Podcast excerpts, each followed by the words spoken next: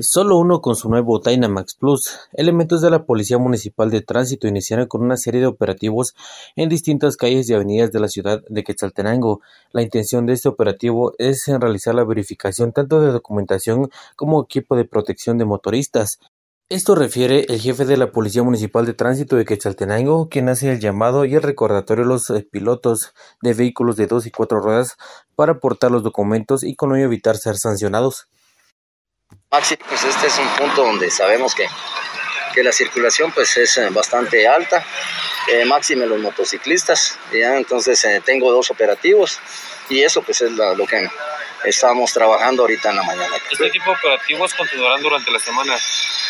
Ahorita toda la semana vamos a tener estos operativos en diferentes puntos, vamos a estar llevando a cabo estos operativos. Digamos, ¿qué es lo que se busca con este tipo de operativos?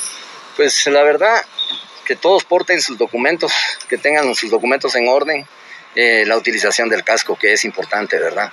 Entonces, y, desde luego, eh, hay pilotos eh, que se conducen en la vía pública de una manera imprudente, estoy hablando de los motociclistas, entonces esto, pues quiera que no, pues ha generado algunos hechos de tránsito.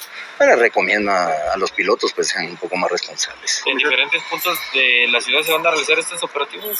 Vamos a ir trabajando en diferentes puntos donde nosotros vamos a estar haciendo estos operativos para mantener el control y que realmente pues sean responsables los pilotos. ¿Cuál es el monto de las sanciones que se van a emitir a, eh, digamos, a motoristas? Eh, todo depende, todo depende, va variando la sanción, eh, puede ir de 200 hasta a mil si el piloto viene e insulta a la autoridad.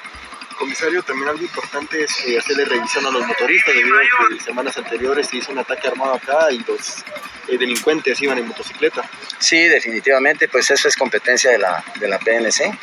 Eh, nosotros pues nos concretamos a lo que, a lo que estamos, revisamos toda la documentación. Si nosotros vemos algo que, que no está bien, inmediatamente vamos a estar coordinando PNC para que esté acá en el lugar y se lleve la revisión respectiva a la persona eh, que nosotros sospechemos. Con esta información retorno a cabina y pregunto, ¿qué gasolina te da más rendimiento?